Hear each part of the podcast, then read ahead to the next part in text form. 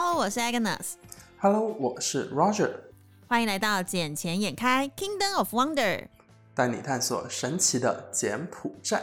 依旧来跟大家报告一下现在的疫情状况。在截至八月五号的时候呢，总共新增了五百九十一例的案例，已经比上周的六百六十八例有减少了一些些，但还是很多人。那目前累计已经到了八万零两百二十五例。然后死亡人数呢？当日呃上礼拜增加了十九例，累计已经到了一千五百零七人死亡了。嗯，对啊，最近这个疫情反反复复的，然后弄得很多餐厅啊什么的都不能开嘛。不过上个星期我不是跟你讲过，说柬埔寨是不能堂食嘛，对不对？对啊。就过了两天，政府就说又恢复堂食了。又恢复堂食，可是你看现在的疫情状况依旧是很严峻，为什么敢恢复堂食啊？因为像台湾最近的话也是有在开放堂食的这个动作，但其实大家都很小心，因为像那天我跟我妈妈第一次在台北市这边，好不容易第一天可以恢复堂食，我们就去吃那个牛排。然后你知道以往我们吃牛排是不是就是一个那种家庭团聚啊，然后吃大餐的概念？可是那一天的状况就很好笑，是因为我们必须要保持。呃，安全距离，所以我跟我妈妈之间，我们只能对角坐，就是你懂吗？一个四方形的桌子，我们两个是对角的做法，对角坐，对对角的做法完之后，然后我们两个之间要隔一个十字板。啊，我有看到，我有在 FB 上看到。对对对，我不知道柬埔寨有没有这样的状况，在台湾是要隔一个十字板，等于是我妈妈是一个自己独立的空间，我也是一个独立的空间，但我们两个可以透过那个透明的那个十字板看到对方，然后聊天的时候还会有一点那种隔阂。哈，你说什么？因为你知道那个十字板的回音会一直弹回来，所以你其实就算坐在同一桌，你也很难听得到对方的状况。不过在柬埔寨没有这样子哎，柬埔寨就是。呃，你可以在同一桌吃饭，也没有什么隔挡啊。但它桌与桌之间会就空空一个桌，这样子，就像我们考试的时候梅花座那样子嘛。就是一个至少一公尺到两公尺的安全距离了。对，可是还是能堂食就对了啦。但我就觉得很打脸啊，因为我前两天我才宣布说。禁止堂食十四天，然后就因为这两天有餐饮业者跟我抗议说，OK，我的营业额减少了很多，那我就又恢复堂食了嘛。这禁止堂食也就是差不多两天左右的事情，然后剩下的十二天又恢复了，就觉得有点可笑。对，可是我就在想，这个会不会跟就是比如说，不管是我们上次讲到的美国招生要总共捐一百万剂嘛，那他现在已经。呃，这一百万剂全部都已经到了柬埔寨。那英国也要预计捐赠的四十一万剂，也已经在前天到了柬埔寨了。那日本要捐赠的六十六点八万剂的 A Z 疫苗，在今天晚上，就是八月六号的晚上，也会到达柬埔寨。这跟这个有没有关系在啊？就等于是总理就会认为说啊，反正我们要的疫苗都陆续到位，然后现在也要准备施打第三剂的疫苗了。那有可能他会觉得说，哎，我们可能就可以有效的控制这个疫情的扩散。嗯，我觉得这两个关系问题不是那么的大，因为现在在金边市里面都有几个小区这样子是被封掉的，因为它有 Delta 病毒的疑疑似患者在在那一边，所以像我朋友住的那一个小区，他如果在靠左手边一栋的话，那他也就是在里面被隔离掉了，他还好就在。外面一点点，他现在只能出门右转，出门左边就左边就刚刚好是被封锁掉那个小区，就很可怕。是转角遇到爱吗？还是怎样？出门只能右转，左边不能过。因为他那天晚上发照片来给我看，那个时候差不多是在八点左右吧，晚上八点的样子，然后发给我看说楼下已经排好那一种。就要就在那边去做检测之类的，然后原本是把他们那一条街全部都封掉，后面只是封那那一个一小段路这样子。那你的朋友不会又是上一次那个被隔离很久的那位？啊，对对对，就是他。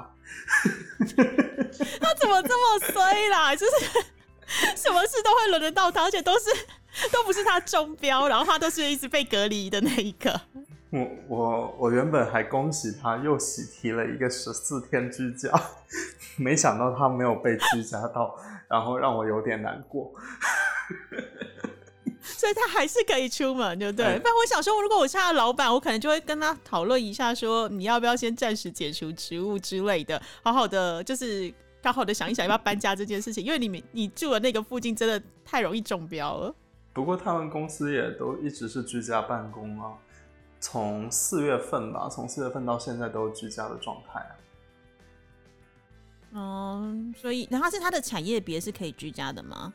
呃，他们是媒体嘛，但他们这样子的话，就是呃很很难有营收就对了，因为它属于市场销售的这个职务，他每天居家的话，他也出不去销售。也是，就像我现在还在 work from home 一样，因为在台湾的话，当然是有一些什么必要的一些机构，它是一定得去上班，不管是银行啦、医院啦，或者是政府机构。但因为我的工作性质的话，其实我们跟客户联系是需要电脑。基本上有电脑有网络就 OK，所以我们公司还是以，就算现在台湾已经降为二级，但是我们现在还是以就是说呃居家办公为首要的一个选择，以降低大家染疫的风险。不过台湾的 Delta 病毒得病率应该没有那么的高吧？应该都是以前的那一种吧？不是，我觉得很妙的是，就是台湾到底防疫做得多好？你知道这个我的多好是问号的多好哦，还是说就是根本没普筛？因为其实讲真的，台湾就是只有呃几个县市有在做全面普筛，然后比较严格的执行，但大部分的县市都没有，所以等于是只要没有人有症状，然后去检验出来确诊的时候，他根本不知道有没有人是已确诊但无症状的人。嗯，那现在 Delta 病毒基本上，据台湾的政府来讲啦，都是挡在国门外。那除了有两例的零星案例，但都是很短的时间内都控制的而已。然后现在像台湾一天，你知道昨天的确诊案例才十例这么低耶、才我们之前10例啊最高峰一天是五六百例，现在一天才十例，而且十例还不是全部都本土哦，还有从境外移入的。所以我就在想说，到底是台湾到底是是是真的那么厉害吗？还是我们只是在盖牌，不想要把真相揭露出来？那必可是我必须讲，就另外还有一个，我觉得有一个关键蛮重要的是，台湾的人其实还蛮怕死的。我承认我也怕死，我觉得蛮多台湾人，你可以说他怕死，也可以说他有一种防范于未然的一种心态在。我们出门是确确实实都会戴口罩，而且只要经过的地方有酒精能喷，我们一定都喷。然后每一个人都有一个观念是，我们只要去餐厅，要去任何地方，能洗手我就洗手，而且还会互相监督对方。哎，你洗手了没？哎，你喷酒精了没？哎，你口罩没戴好。其实台湾人会做这样的事情，来就是来告诉对方说，你应该要保护好自己，以免来感染到我的这个概念在。是柬柬埔寨其实也是一样，因为就像他们去上班啊，或者去公共场所，都人手自带一瓶酒精或者消毒液，然后像摁个电梯啊，他们也要先喷一下，再去摁一下。但我觉得这样子很容易电线短路了。如如果一些电子产品这样子做的话，所以会不会到最后其实不是因为疫情感染的，而是因为电线短路而造成其他的意外发生？哎，最近好多电线短路哦，在柬埔寨这边，像你确定不是因为下雨吗？因为最近不是小你们家还蛮常下雨的。但这最近雨很少哎，跟去年比起来，今年少太多了，就没有什么太大的暴雨之类的啊。像上个星期，金边有一家巴士站就起火，起大火，然后损失差不多超过一百五十万美金，有二十三辆的大巴车被烧掉，那有人员伤亡吗？有一个人死亡，其他的就还好。哦，那那就还好，算不幸中的大幸，就是把人员伤亡降到最低。其实我觉得能够不要有人出事是最好的，是就真的是不幸中的大幸。啊、对啊，哎、可是讲到这个，我问一个问题哦，现在洪森总理要下令啊，就是你如果前两季是接种国药跟科兴疫苗的人啊，第三季你只能接种 A Z 疫苗。那前两季是接种 A Z 的，第三季可以选择国药跟科兴。那照你现在的状况来的话，你是前两季都是属于国药或科兴的疫苗，对不对？对，那我第三季就是 A Z。那你对 A Z 有信心吗？这个不清楚哎，先观望观望吧。因为有人去接种完了之后，总是有那一个什么有消息吗，看看他们是怎么样的。反正疫苗嘛，总是打了比不打的要好啊。像我自己去检测抗体，我也是已经要没有抗体的人了，那我还不如就再去接种一剂，增强一下抗体呢。柬埔寨打 A C，我觉得是因为 A C 的量比较大，所以让我们去接种这一款疫苗。因为对啊，像英国它捐赠的也是 A Z，日本捐赠的也是 A Z，可是美国捐赠的是 Johnson and Johnson。然后呃，像我自己个人，我打的是 A Z 疫苗，那我已经在台湾接种完第一剂了。我只能跟你讲，我的副作用反应超大。对，它是罗列出来的任何副作用我全中，不管是什么施打部位红肿、肌肉酸痛，我那时候是肿到就是一个手是。原本的一点五倍大，然后我的手完全举，你说什么？猪蹄吗？嗯，差不多是像像手吧，是像手。然后我的手完全举不起来哦，就施不了左手施打部位完全施不了力，然后这样长达四天的时间。然后我施打完当天晚上，对，超过八个大概八个小时之后，我就开始发冷，嗯，冷到我一直发抖，发抖到我还去穿的长袖铺棉的厚毛衣。然后在这么炎热的超过三十度以上的天气，我盖着厚棉被不开冷气睡觉，然后当天晚上烧到三十九度，然后连续卧床了差不多两天，我才有办法下床好好的吃一个饭。然后在这两天之内完全食欲不振，等于是说我只能说我是被疫苗认证的年轻人。年轻人吗？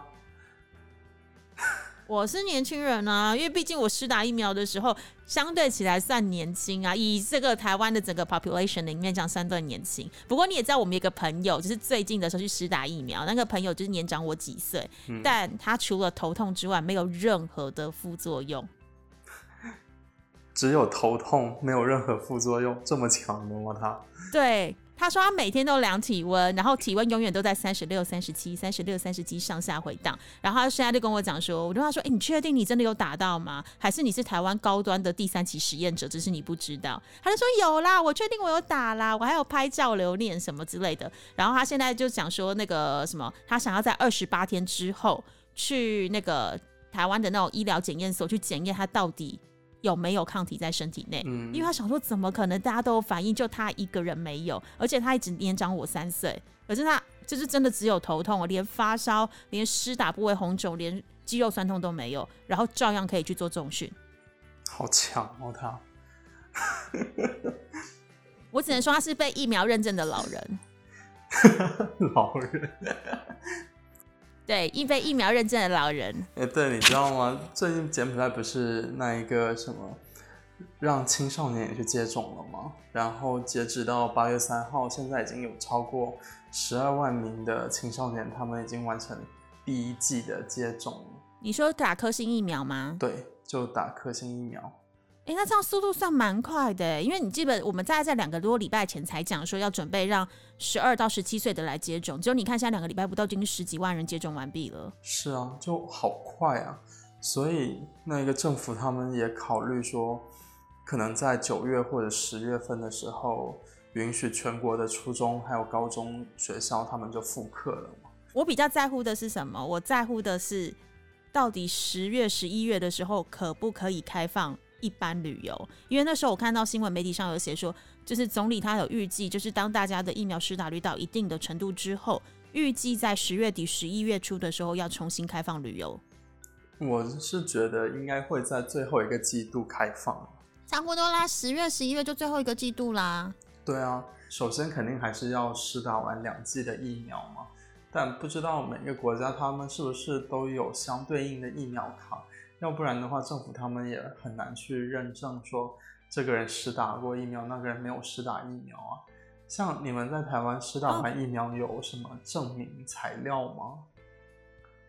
有有有，我们在台湾的话是有一张黄色的小卡，然后上面是写中文跟英文，有写的你的名字啦、你的护照号码或是身份证字号，然后上面有写说你注射什么疫苗，在几月几号第一季，什么时候注射第二季，然后施打的医生的盖章，还有施打的医疗院所的一个证明，这些都有。不过昨天刚刚好就是台湾有这个新闻出来，因为好像最近有一些人会有啊，比如说呃回到国外念书的需求，因为之前不管在美国念书的人，或是英国念书、欧洲念书的人，其实都因为疫情的关系，都卡在台湾非常的久。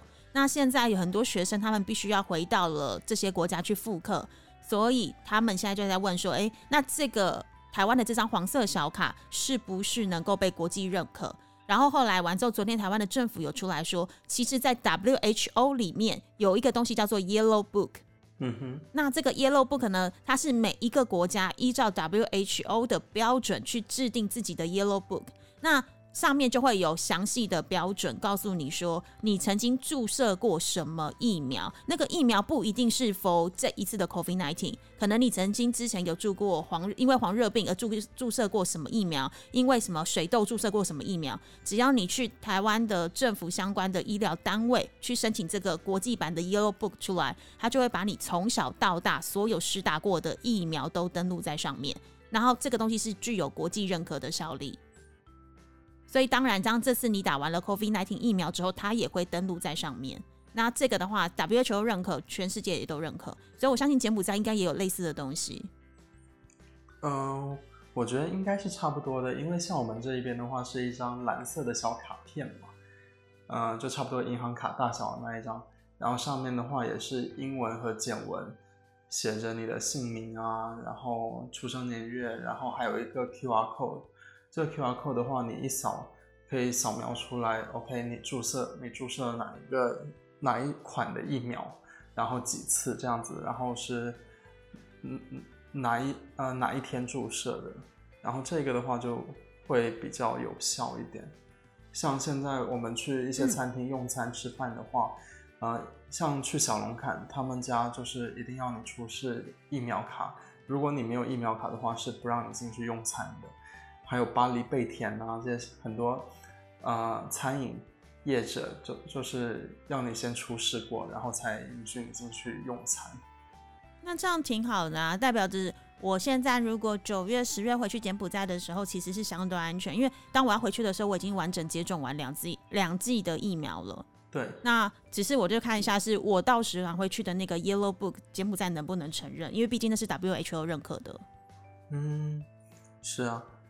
哎，对，你知道柬埔寨这两个月有吸引到哪一些投资项目吗？嗯，有哦，因为其实柬埔寨虽然在最近的时候疫情是大爆发状态，不过呢，柬埔寨光在七月的时候就已经有吸引八个新的投资项目，而且这八个全部都来自成衣跟纺织。那我们也都知道，成衣跟纺织一直在柬埔寨算是蛮大宗的一个工厂需求，因为那边就是有红。人力虹口在的这个优势在嘛，然后再加上地大物博，价钱相对于其他东南亚国家，它的地价是比较便宜的，所以很多很多的厂之前都会在越南设厂，后来到最后。选择来到了柬埔寨这边。那虽然我知道有一些厂原本是在辽国，不过后来也是决定要落脚在柬埔寨，因为柬埔寨有一个非常好的政策，就是没有外汇管制。这对于这些跨国企业来讲，他们的资金要汇进汇出是比较方便的，而且再加上都是使用美金，所以也没有汇差的问题。那在柬埔寨的地方呢？他最近我刚刚不是提到了吗？最近有有了八个新的投资项目。那对我而言，其中有一个我非常非常的有兴趣。嗯，哪哪一家呢？台自台湾的旭荣集团 New White Group。旭荣。对，你没听过对不对？没有哎。但我如果告诉你这家公司它的客户，你就一定知道它的客户有谁？有艾迪达，有 Walmart。有 H&M，有 Gap，有 Zara，有 Uniqlo，还有 Under Armour。反正只要你在运动休闲领域喊得出名的品牌，百分之九十五都是这家公司的客户。哦，了解了解，难怪我最近有看到说 H&M 要进到柬埔寨来。就他们八月份在那个，呃，他们七月的时候。发了消息在搜集 CV，然后八月的时候在储备人才，呃，就选拔嘛，然后差不多九月份的时候这样开店。那这个跟这家公这个我刚刚讲的旭荣集团进不进柬埔寨，我不知道有没有直接的关联，但是我只能讲说，这个旭荣集团它计划在柬埔寨投资三千三百万的美元，然后在甘拉省甘拉斯登县设立了制衣厂，可以提供三千七百个就业机会，而且是整个七月份这么多项目里面最大规模的新投资项目。三千七百个就业机会啊！对，而且你知道这个老板今年几岁吗？嗯，不会才四十出头吧？嗯，多一点点。他今年才四十六岁，他算是企业第二代啦，第二代接班。他看起来其实也 OK 好，因为因为你看过我的年纪，所以你知道我我看起来的样子。他看起来，我觉得他至少长了我十五岁，但他实际上只大了我没几岁而已。可是他外表看起来比较成熟。然后他很特别的是，他上半身非常喜欢穿中山装。哇塞！好老成的感觉呀！但是脚踏着是运动鞋啊，对，没错，他就是一个很另类风格的人，好奇特呀！对他是一个很，我觉得还蛮特别的一个管理者。然后这一个管理者呢，其实我刚刚不是讲到了吗？旭荣集团啊，我不是说它是非常非常大的集团。然后我它的大的规模到什么地步呢？它其实是横越了三大洲的全球布局，它的全世界有五个染织厂。哦，对不起，五个织染厂，有十个成衣厂，然后呢，超过三百个品牌客户，跟每一年都独家研发三千款不同的布样。那在东南亚的布局的话，不仅呃在越南，在柬埔寨，然后它也在哪里？在大陆，然后在美国，在肯亚，还有在呃南非的一个什么叫赖索托这些地方都有它的据点在。所以他是全世界都是他的客户，然后全世界都是他的产业线。哇！所以他现在决定把目光放到柬埔寨，我觉得代表他非常看好柬埔寨的后市。对啊，如果过来的话，其实对柬埔寨来说是非常好的一件事情。是啊，而且你知道对我而言还有哪里非常好吗？嗯，对你有哪里非常好，我不清楚啊。反正对我而言，我觉得非常好。因为他那边有很多就业机会，代表着我可以去那附近再设一家店，就餐餐饮的，然后我就可以卖专门卖给那一些工人。哦，那你我告诉你，对我而言哪里好吧？哈，因为它的市场规模这么的大，全世界百分之九十都是他客户，但是他却没有上市。哦，没有，那是属于你公司的事情啦，跟你个人没有关系啊，对不对？有啊，我是公司的代表，是公司的 sales，当然跟我有关系啦。因为这一家公司的体质这么好，而且呢，这家公司它一直以来都不愿意上市，但是它却有强大的管理、营收的获利能力，而且完完全全不输于上市公司。哇塞！所以对我而言，如果他有机会在柬埔寨来做上市的话，因为毕竟柬埔寨现在已经有一家是台湾的制衣厂上市了嘛。那陆陆续续，柬埔寨今年、明年其实有蛮多企业是有上市的准备。那如果这一家企业在今年顺利在柬埔寨落脚之后，呃，以柬埔寨目前的股市的一些规定状况的话，我觉得不出两年，它就可以有上市的准备。那这样子的话，对我而言，不管是对我而言，不管是对公司的员工而言，不管是对公司的股东而言，都是一个利多的好消息。是的。因为这么大公司的他们的实力啊什么肯定是在的嘛，对吧？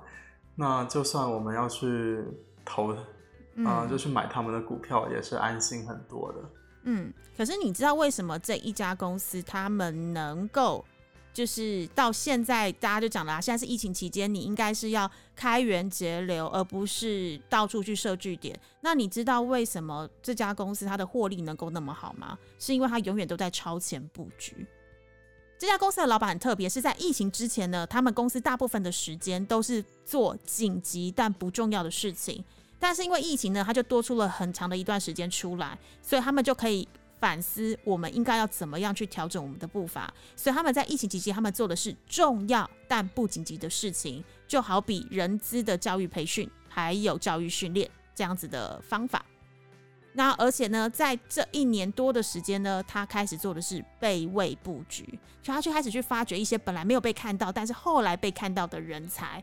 因为每个人都可以是备用的人才，只是要看你要放在什么地方，而且有没有在适当的时间挑到对的人放在对的位置。是啊，因为像在柬埔寨的话，其实人才你说好招吗？也好招，但是要找到对的人才又是很难去寻找的一件事情。所以他现在进来的话，我觉得还是一个比较好的时机点。嗯，只是就是这家公司，我觉得他们为什么敢现在去柬埔寨设厂，或是因为他们超前部署，所以他们就像不管是他们自己内部的一些呃政策的调整改变，或者是他的眼光独到，看中柬埔寨这一个有未来发展的地方，其实都是因为这个老板他的思考逻辑跟一般人不太一样。因为我就像我刚刚讲的，他在现在在启动一个大型的储备干部计划，他们在大量的招募新人，然后完之后呢，新人进来要怎么下放到每一个单位啦？是否有更多的配套跟机制？然后他们这时候就是开始在安排，在在在训练的过程。那初期的培训费用啊，跟成本都是由总公司来吸收。然后等到这个人培训完成，下放到各个单位的时候，再由各个单位来自行吸收这个成本。所以他就认为危机正式转机。哎，那你有认识他们里面的人吗？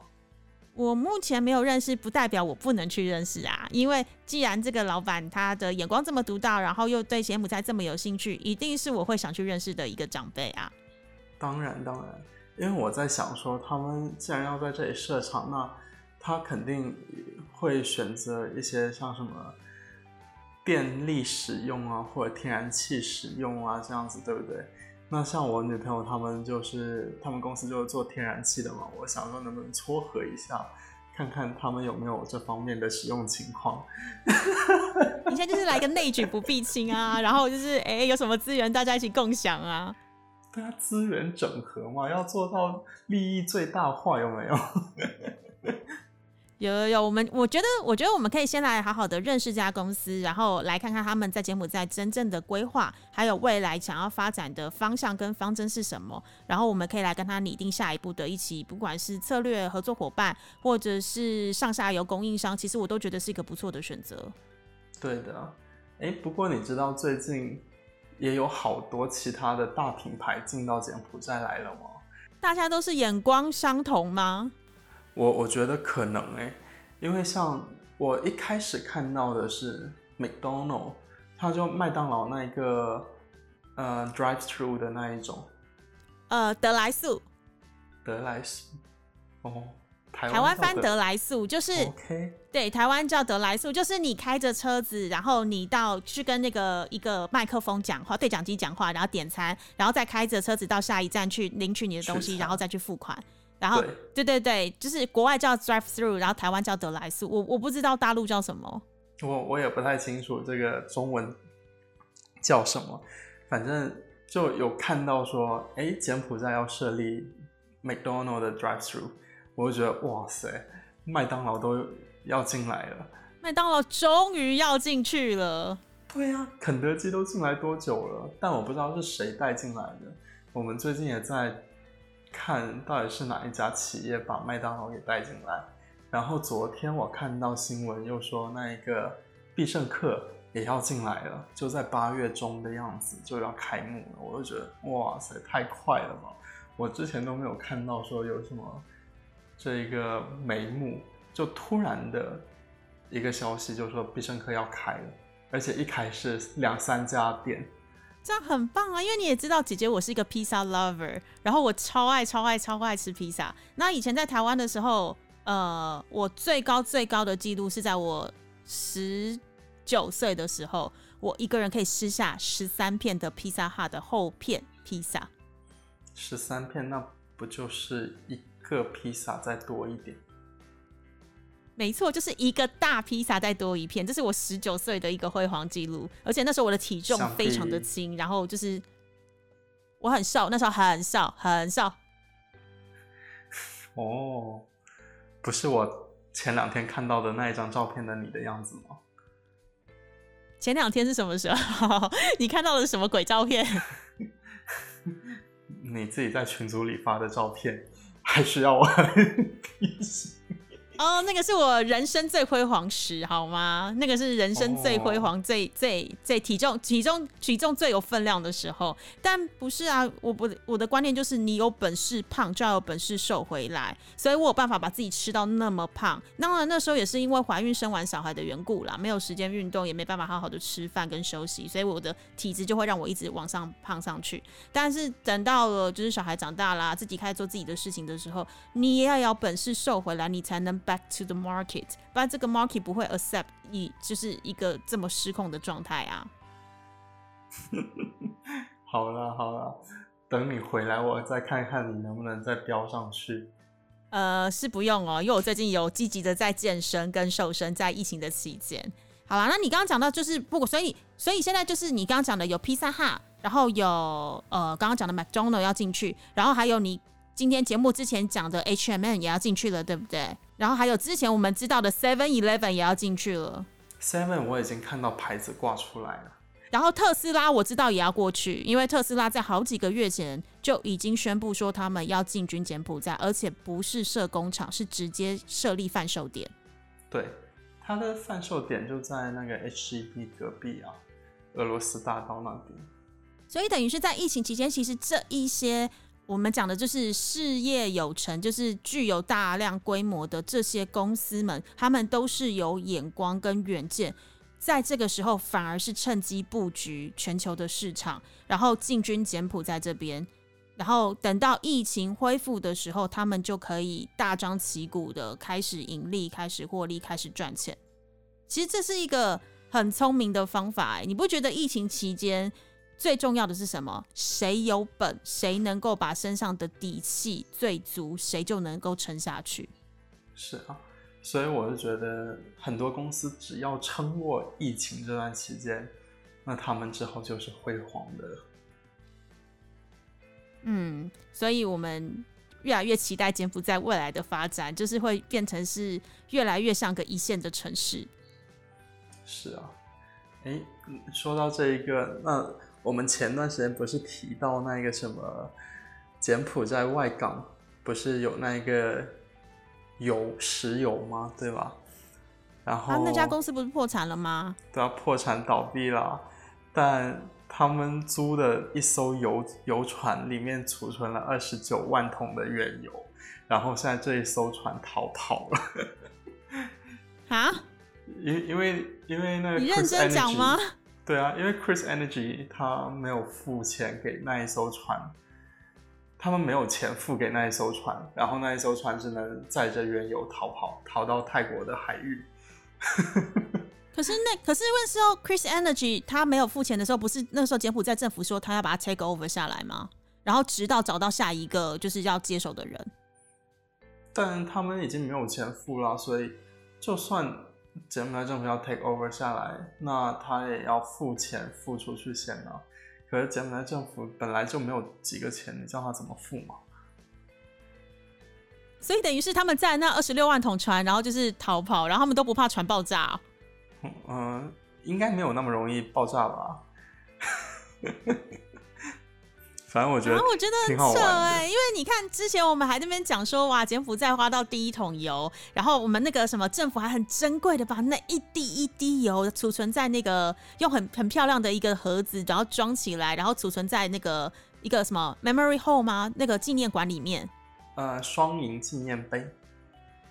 对对对，在纪念碑里，然后结果完之后，后来就爆发了那个 Chris Energy 倒闭的事情，然后柬埔寨政府要 take over，然后这就没有 take over 成，然后要找不到下一个接手的人，然后现在又要变成是那个什么这一艘船，然后载着那是二十六万桶油跑到泰国去逃跑，这到底是什么故事啊？这故事太曲奇了吧？就比较挺好玩的啦。但现在那一个柬埔寨政府又找到了俄罗斯，想要让俄罗斯，呃，过来帮柬埔寨继续开采这一些石油。那俄罗斯有意愿吗？呃，俄罗斯有没有意愿就不清楚了。但是柬埔寨矿产和能源部的国务秘书他呼吁俄罗斯商界领袖加入柬埔寨的石油开采领域。因为他 那他有没有他有没有释放大力多？没有力多没有用啊。就没有说什么很重要的东西啊，因为是他自己觉得说，俄罗斯公司在海陆石油勘探方面拥有丰富的经验，那这样子的话，他们可以来帮助柬埔寨把石油勘探，然后采集，能够做提炼出更好的原油嘛。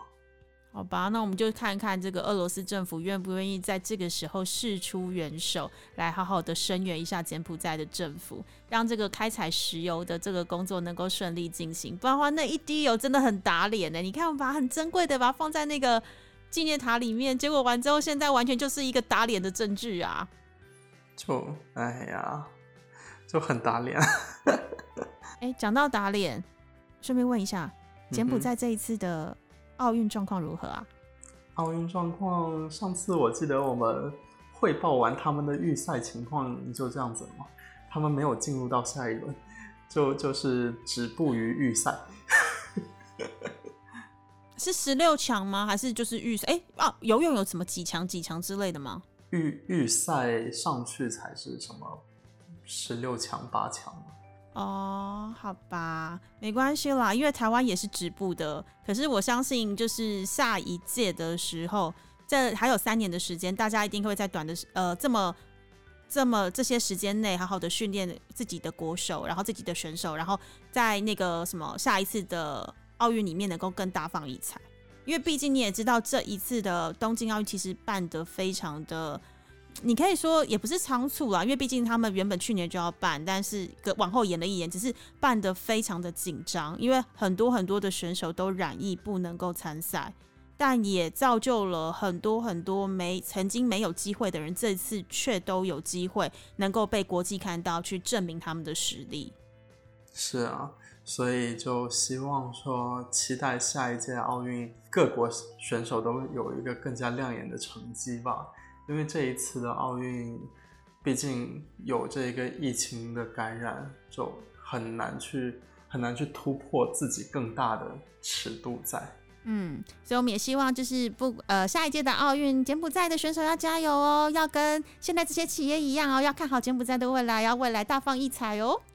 是啊，那今天的节目差不多就先到这里啦，好的，那我们简简也该下次见喽，拜拜。下次见，拜拜。Bye.